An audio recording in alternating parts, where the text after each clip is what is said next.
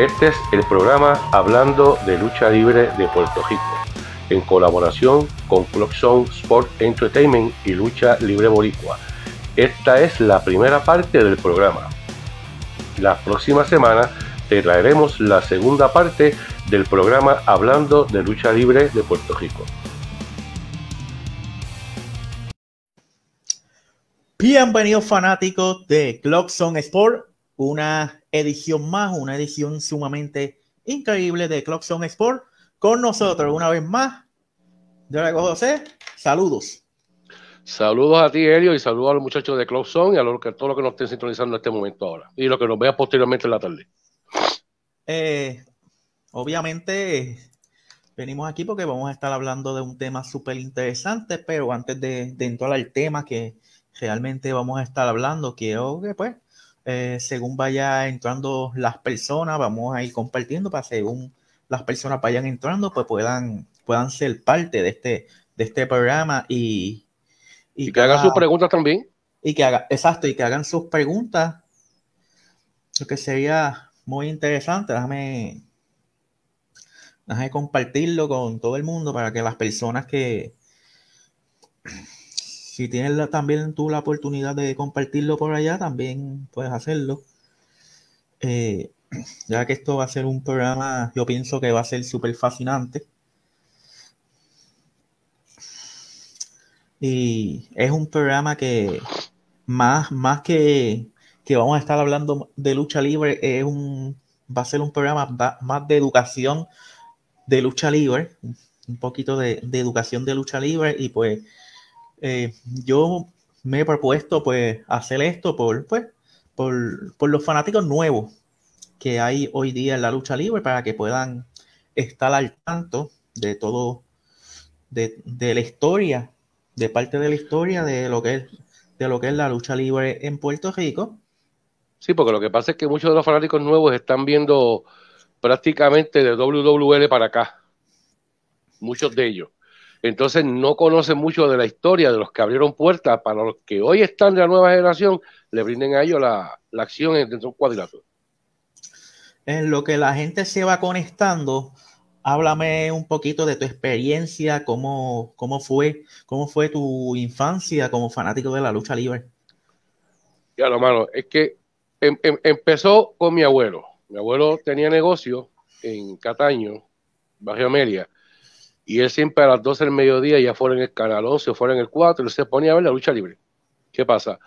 Que, pues, obviamente, 20 nenes, 20, 20 nietos, entonces, pues ahí es que yo me empiezo a ver, empiezo a ver lucha libre, empecé a ver a Huracán Castillo Padre, a José Miguel Pérez, este, a, a Maiti igual, un montón más. Y ahí fue que empezó a, pues, este, ¿sabes? Eh, ¿Cómo te puedo decir? Eh, mi gusto por la lucha libre. Ahí fue que empezó. Ok, y... O sea, que si le echamos culpa, echa culpa a mi abuelo. a tu abuelo, o sea, que, que, es el culpable de que tú hayas roto muchos mates en tu, en tu casa. Haya roto muchos mates practicando, creyéndome que era un Hulk Hogan, y él era de lo que se metía, o sea, tú te podías sentar al lado de él y tú simplemente mirarlo para el lado y ese, él, él tiraba golpes y todo, o sea, a nivel de que él, él, quería meterse a darle que le estaba dando a Carlos Colón. Eh, él era de esos fanáticos de verdad, como, como uno dice de esos fanáticos que iba a la cancha por, porque, porque él ve fastidiado a, quien él, entendía que, que, era el malo de la película, como uno dice. El villano, eso es así. Y de ahí que nace la pasión mía por la lucha libre. O sea, fue creciendo, creciendo, creciendo, me fue interesando más y más y más y más y más. Entonces, pues mi tío me llevaba las carteras cuando se empezaron a grabar en Río Piedra, después en, en, en Cataño, y ahí pues obviamente ya tienen la acción en vivo, pues ustedes quieren más y más y más hasta que empecé a coger clases. Como te había contado, que el, que el eh, a que yo le pregunté fue a Rico Suave, que así en ese momento el Médico 4, y me dijo el betón de Freddy Jose y así sucesivamente. Oh, interesante. Eh, ya lo compartí en lo que la gente va de esto. Vamos a comenzar con, el programa. Eh, vamos a estar hablando en, en, el día de hoy, sí, porque hoy estamos de día. En el día de hoy, sí. Vamos a estar hablando en el día de hoy con de el tema de la lucha libre de los 80 y 90 de la lucha libre en Puerto Rico. Háblanos un poquito de la lucha libre de los 80 y lo que allí surgió según lo que tú pudiste ver? Bueno, subieron un montón de cosas, un montón de feudos, un montón de, dinámica. En la lucha libre de los 80 y parte a final de los, de los 70 era, era, era muy cuidada. O sea, tú, eh, tú tenías que sentarte a ver el televisor para ver la novela y esa novela la que te llevaba a ti a un estadio, una cancha, un coliseo para comprar un ticket. O sea, la cuidaban tan y tan y tan profesionalmente, tan al máximo, usaban tanto la psicología que tú veías un programa de una, de dos horas y te quedabas con más. No, yo tengo que ir, yo tengo que ir para la cancha de Cagua, yo tengo que ir para ti, pues yo quiero ver cuando aquel dejó para la cabeza. Y eso era lo emocionante de esa época, lo bien cuidado que se hacía en la industria. O sea, todo lo que se hacía era bien, pero bien meticulosamente, bien cuidado, con mucha psicología, eh, feudos, te puedo, podemos hablar de Carlos Colón y Abdullah de Bushel, pero también hubieron feudos entre eh, Miguelito Pérez y Huracán Castillo, que hacían pareja contra los Kansas City Jayhawks que finalmente quedaron en una lucha, perdieron sus cabelleras sucesivamente, los Invaders contra los supermédicos, Eric Embry contra el supermédico número uno, o sea, hasta que Eric Embry se, se vuelve técnico, o sea, son muchas, pero muchas las cosas que pasaron en los 80 y parte de los 90 que podemos estar aquí no una hora, podemos hacer 10 programas y no terminamos. ¿Y cuál, cuál fue ese luchador de, de los 80 que te llamó la atención y el por qué? Supermédico. Supermédico. Supermédico. Su, su, estilo, su estilo de, lo que no viste en los demás. Lo que pasa es que cada cual tenía un estilo diferente. O sea, tú podías ser técnico del mismo bando técnico, tenía un estilo diferente al otro técnico. Y viceversa los judos. Chiquita era un judo, pero tenía un, diferente eh, estilo de lucha que un Eric Embry siendo judo todos eran eh, diferentes en sus estilos. Yo creo que el supermédico era lo que la maquinita de golpes que él daba. Okay. Como se trepaba las cuerdas, como las dominaba. Eh, la pareja que hizo con Mikey, el 2, o sea, sin duda a duda el supermédico. De secundario te podría decir que Carlos Colón, pero originalmente, él, a lo contrario de mucha gente, que muchos dicen Carlos Colón primero, yo tengo que decirte que el supermédico número uno, José Estrada. la leyenda. No, imagínate, interesante. No, y eh, después verlo con su hijo con Cheo haciendo pareja y con Rico Suave haciendo pareja de Supermédico número 4. O sea, cuando se enfrentaron a los Julio Brothers en el Coliseo, en aniversario. O sea, para mí era Supermédico. O sea, si me hablas en, tanto individual como en pareja. ¿Cuál fue la lucha de ese entonces que te llamó la atención y el por qué? Fueron varias. Los supermédicos fueron con Rambo y Chiquistal. Este, los pastores de Nueva Zelanda, fueron varios, varios, varios. La que te acabo de decir en, aniversario con los Julio Brothers, que aunque vinieron una sola vez, pero fue, fue una tremenda lucha también. Pero yo creo que la, la, guerra entre el supermédico número uno y Eric Embry este, fue la que más me... me, esa batalla, ese, ese feudo, como lo, como lo llevaron, como lo trabajaron, con la psicología, con Sacha al lado de Embry. O sea, entonces, todo ese tipo de, elementos, yo creo que eso fueron, por lo menos a mí, y te aseguro que muchos más fanáticos le, llamó mucho más la atención. Después hablamos del Poder Supremo, pero incluso, eh, en cuestión de eso, pues creo que ese, ese fue el momento para mí del supermédico número uno. Ese fue el momento que, te cautivó a ti como fanático. Se podría decir que mucho antes, pero si me estás hablando del supermédico número uno, pues yo te diría que es esa riña con Eric Embry. Pero vieron muchas luchas más, o sea, en pareja y todo. ¿Cuál fue el, evento como tal que, tú dijiste, pa, yo voy para allá, no importando lo que me cueste, el porque te llamaba tanto la atención que tú querías estar allí? Aniversario 91.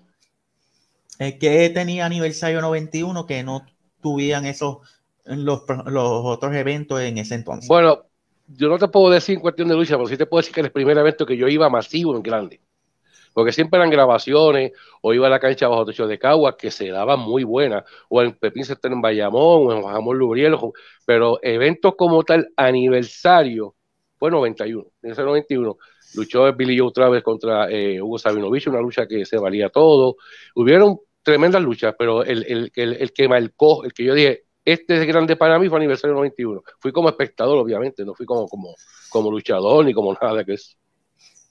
No, sí, porque me imagino que para ese tiempo, pues tú eras, me imagino que menor. No, yo era mayor, pero, pero, o sea, no, no estaba de lleno en esto como yo, como yo quería. Fui, fui poco a poco, fui escalando poco a poco, como te dije. Primero fue Freddy Josa con el ring de boxeo que él tenía en talleres. Después hay paso a Ricky Pino y así sucesivamente hasta llegar a Martillo. Eh, ¿Cuál es la, diferencia eh, en estos momentos de, bueno, la diferencia de los 80 a los 90? Eh, ¿hubo, ¿Había alguna diferencia de cómo se cogía la lucha libre, tanto en los 80 como en los 90? ¿O tú entiendes que se, que se cogía de igual manera? Hasta cierto punto se cogía de igual manera, o sea, no, de haber cambios sí los hubo, se estaba empezando, o sea, unos nuevos años, nuevos luchadores, este, estaban surgiendo nuevas estrellas, pero yo entiendo que se cogía, se cogía prácticamente igual, con el mismo serio, con el mismo profesionalismo que se hacía en los, en los 80. Ahora eso bien, eso cambia cuando en el 99 llega la IWA. De hecho, cambió antes, porque bajo el problema que tuvo eh, vez del número uno, okay. surge o llega a Puerto Rico la empresa AWF entonces ahí prácticamente el roster de Capitol cae allá, Hugo Sabino Ray González, Steve Strong, Chiquita Barrabá, eh, programa All Star, ahí nace el nombre y el personaje del Wizard. Eh, fueron, fueron varias cosas que fueron cambiando. Me acuerdo que pasa época, por el suceso que pasó, muchos luchadores americanos no querían venir aquí a Puerto Rico a luchar. Y no los culpo. Claro, yo tampoco los culparía. Entonces estas empresas, pues, eh, específicamente IWA con Víctor Quiñones, que tenía unos lazos tremendos con WWF en aquel momento, ahora, ahora WWE, pues tenían más poder en cuestión de luchadores y talento que lo que en ese momento tenía Capitol. Pero fíjate que Capitol nunca se rindió. Si no, no tuviese hoy casi 48 o 49 años de historia. Ellos siguieron, pero no, no, con, no, con, el, no con el empuje que llevaban. No eso, eso, eso. Dime.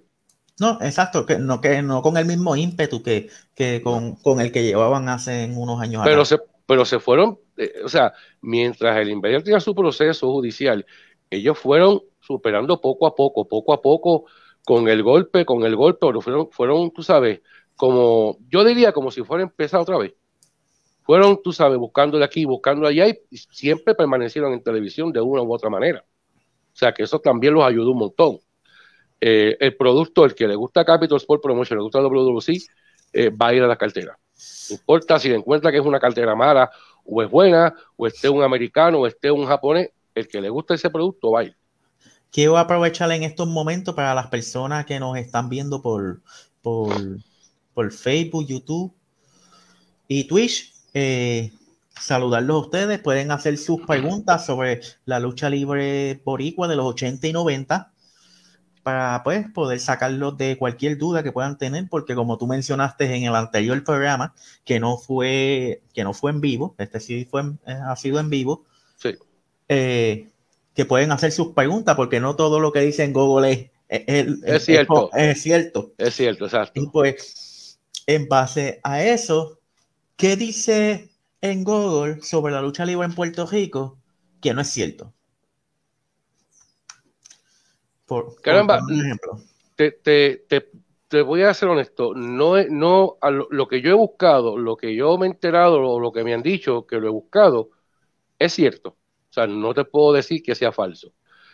Eh, lo que sí entiendo que es falso, y si no sé si me equivoco, es que a la misma vez que en el 99 entró aquí la IWA, aunque se sabe que estaba corriendo en otros territorios, estaban luchando los mismos luchadores en Japón y eso es imposible. O sea, tú no podías estar en Puerto Rico y mañana en Japón. Eso es, o sea, e, esa parte de Google como que no, no, no, no, eso no va. Bueno, eh, lo, que, lo que se ha dicho por ahí, que no lo puedo dar por cierto porque yo no estuve ahí para poder decirlo así, era que IWA, antes de tener el nombre de IWA, ellos habían hecho diferentes cosas en Japón y en diferentes lugares antes de, hecho, tener, llegó allá el Super, el Super Invader, creo que fue algo así. Antes de tener el nombre de IWA como tal. Sí, IWA tuvo, tuvo en varios territorios, tengo entendido de que sí. Pero eso de que estuvieron en la cancha de Pepín Central de Bayamón y además estuvieron en Japón, eso nadie lo va a creer, tú sabes. Eso, ahí Google, perdóname, que escribió eso está mal.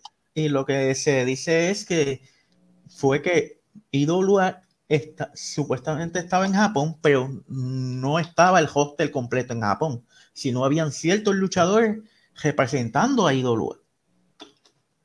entiendo que lo que acabas de decir es correcto porque me lo han dicho. Que es cierto sea, pues, Víctor Quiñones, ¿verdad? Que en paz descanse es el que no puede aclarar eso, o Miguelito Pérez, que o el mismo sabio. Todavía, o el mismo sabio. Pero realmente son rumores. O sea, como son cosas que se dicen por lo bajo, pues son cosas que a veces yo no puedo abundar porque no. No, no, podemos dar por cierto algo. No, Exacto, no te puedo dar por cierto algo que, que, yo no sé, yo desconozco. Ahora, si está sabio por ahí, se quiere unir, pues bien, bienvenido sea y que nos aclare eso. Pero sí, hubo eh, un par de territorios, eso es así. Como ahora mismo, que está en Puerto Rico, también está en Florida. ¿Cuál fue la compañía que tú entiendes que fue una compañía súper sólida en el tiempo de los 80 y para el tiempo de los 90? Para los 90 IWA y para los 80 Capitol. Independiente.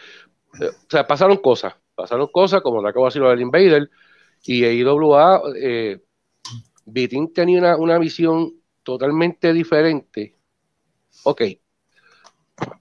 Esto es lucha libre. Lo que la gente dice, es lucha libre, es un cuadrito, se van a dar patas voladoras y puños. Sí. Pero la forma de mercadear IWA, la forma de hacer historia. Esa novela la que te llevaba a ti a un estadio, una calle. Para, hay una, hay como un delay, hay una interrupción. Sí, sí, eh, eh, eh, él tenía una visión, una forma de mercadear, una forma de, de, hacer historia, como cuando estaba Dodge Mantel buqueando, que superaba a Capitol. Superaba, pero lo superaba por mucho. Eh, y por eso fue que tuvieron los últimos, los primeros 7, 8, 10 años sólidos. O sea, una empresa que llegó, que aunque todavía está, pero no tiene el mismo boom que tuvo en el 99 cuando empezó. Aquello, aquello fue una cosa que todavía no ha caído. O sea, el que lleva viendo lucha libre el que sabe un chispito de esto, sabe que la IWA superó por mucho a Capitol, aunque Capitol se mantuvo. En ese tiempo, pues hubieron cambios que no se esperaban, como el Bronco, el bando judo, y de momento al tiempo le mando judo el bando técnico para moverla, como dice eh, Mr. Rating, para mover la ficha. Se dieron, pero IWA eh, fue un boom, o sea, fue, fue lo más grande en esa época. Y obviamente el Capitol, la WWC, trajeron, trajeron muchos grandes luchadores, grandes Hammer Barrington, este, eh, Iron Chic, este, Grizzly Boom, o sea, Abdullah de Bush, Bruce el Brody, que en paz descanse, los gemelos baten, o sea, hubo mucha competencia, o sea, también, o sea, equiparativamente fueron ambas sólidas. Vamos, vamos a Cada cual en su época. Exacto. Vamos a los comentarios, hablando con Marco Lompone. Saludos, mi gente, Dios los bendiga siempre. Saludos, Marco. Te debo una, tengo que comunicarme contigo. Ambas compañías están muertas. Fíjate, eh, para, para contestarle a Mark, mm, yo entiendo que la lucha libre en Puerto Rico no está muerta. Eh, y que ambas compañías... están agonizando, que son otros 20.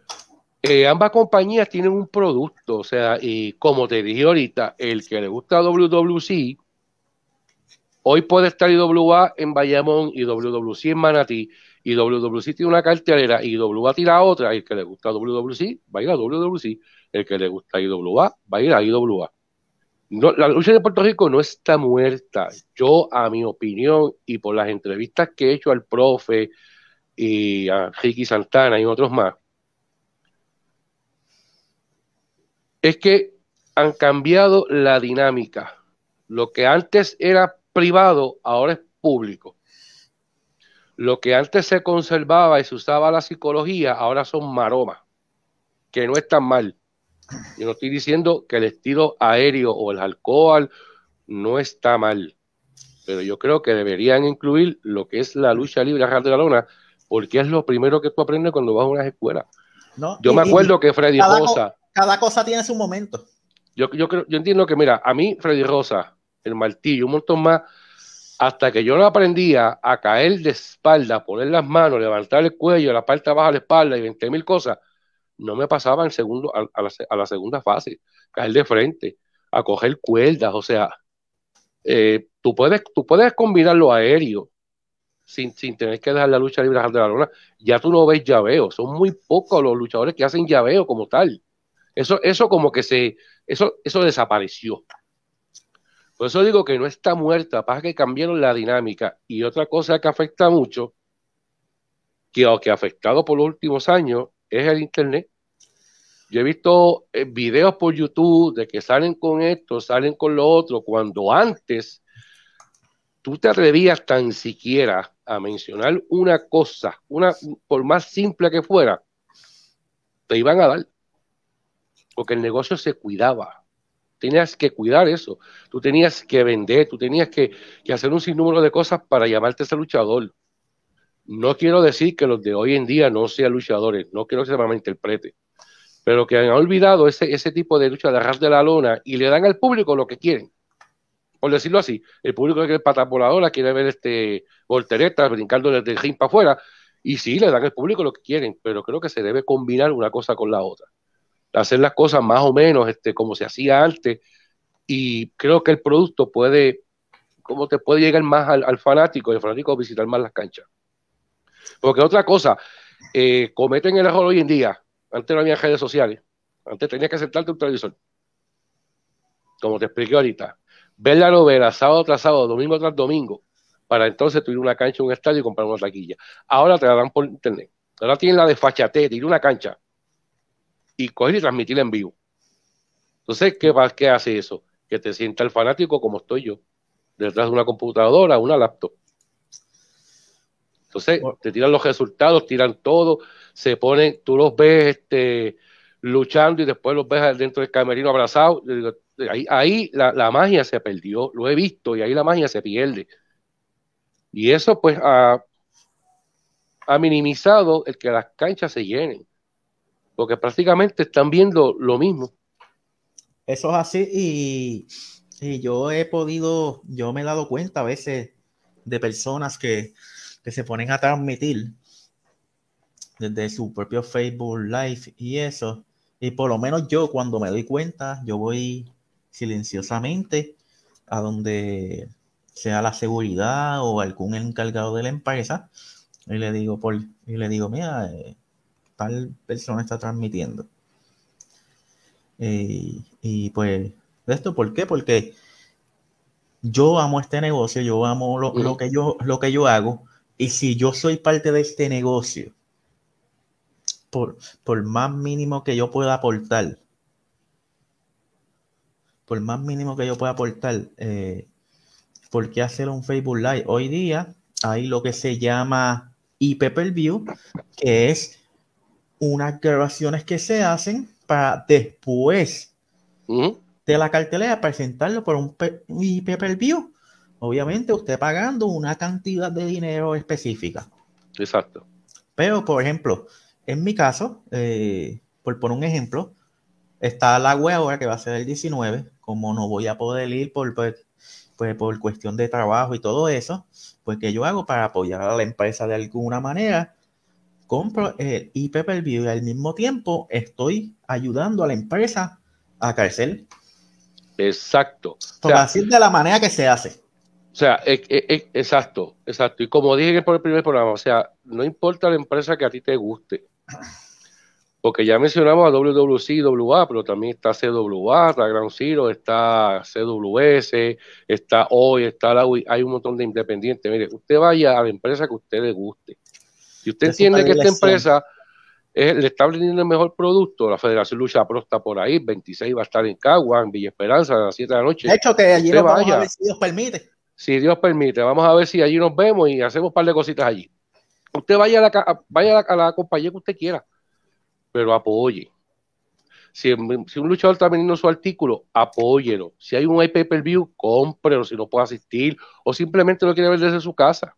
Pero la cuestión es apoyar la industria. Porque es bien fácil tú sentarte acá atrás a criticar, pero no apoyaste. Yo cuando voy a cubrir un evento, yo no te transmito nada en vivo a menos que me lo pidan. Hice una transmisión en vivo en Ponce porque la persona me dijo, tírate este en vivo, lo puede. Pues está bien, no hay problema, tiro en vivo, pero yo realmente no lo hago. Si yo sé algo, si veo la... Yo no... Sea, callado, porque eso daña, daña a la industria más de lo que ya está.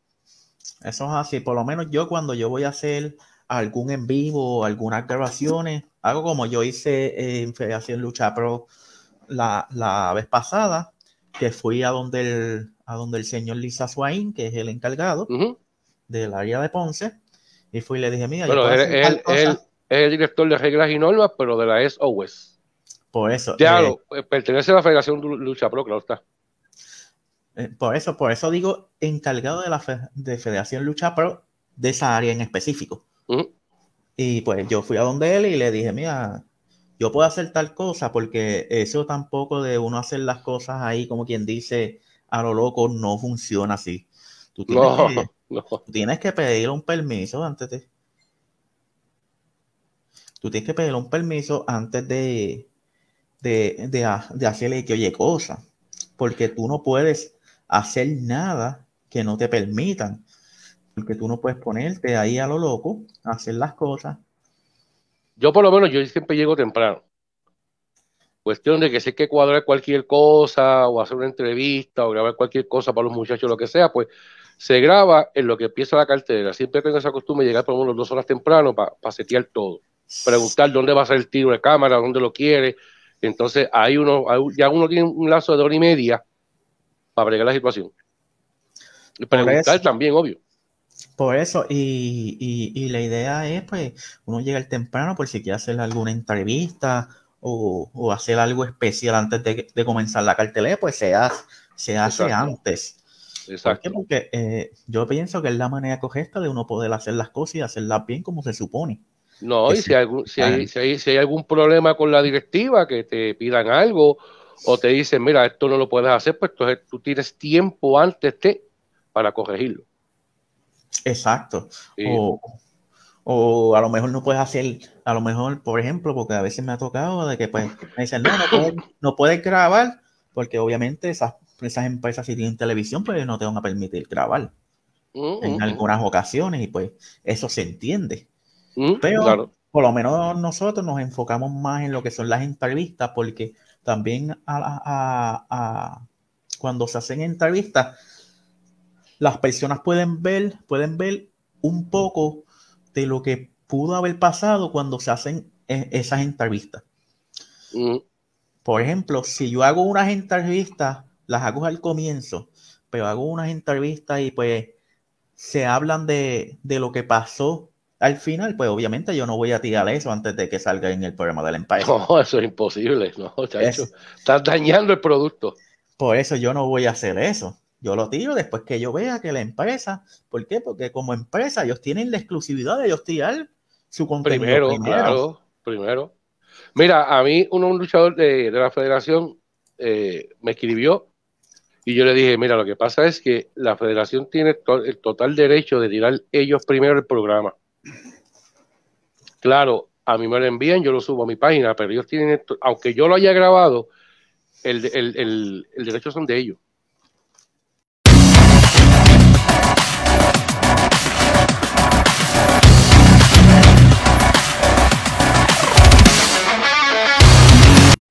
Si deseas comenzar tu podcast de deporte, música, moda, estilo o cualquier tipo de podcast, busca la aplicación Anchor FM bájala y empieza tu podcast hoy mismo. Anchor FM, la mejor manera de empezar tu podcast hoy.